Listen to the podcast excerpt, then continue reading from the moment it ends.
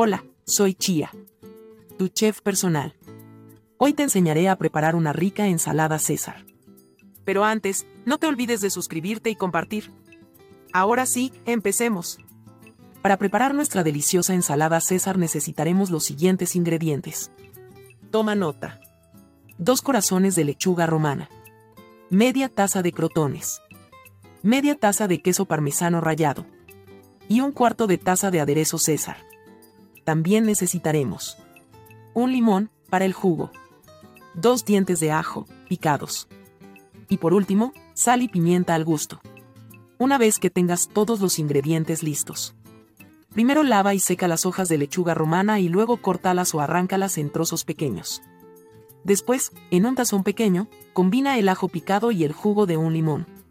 Deja reposar unos minutos para que el sabor del ajo se suavice. Ahora, en un tazón grande para ensaladas, agrega la lechuga romana picada y los crotones. Rocía el aderezo César sobre la lechuga y los crotones.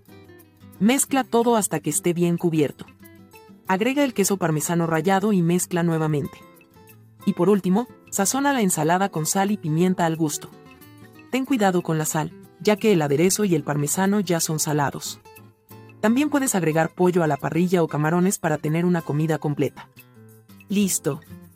Disfruta de tu deliciosa ensalada César.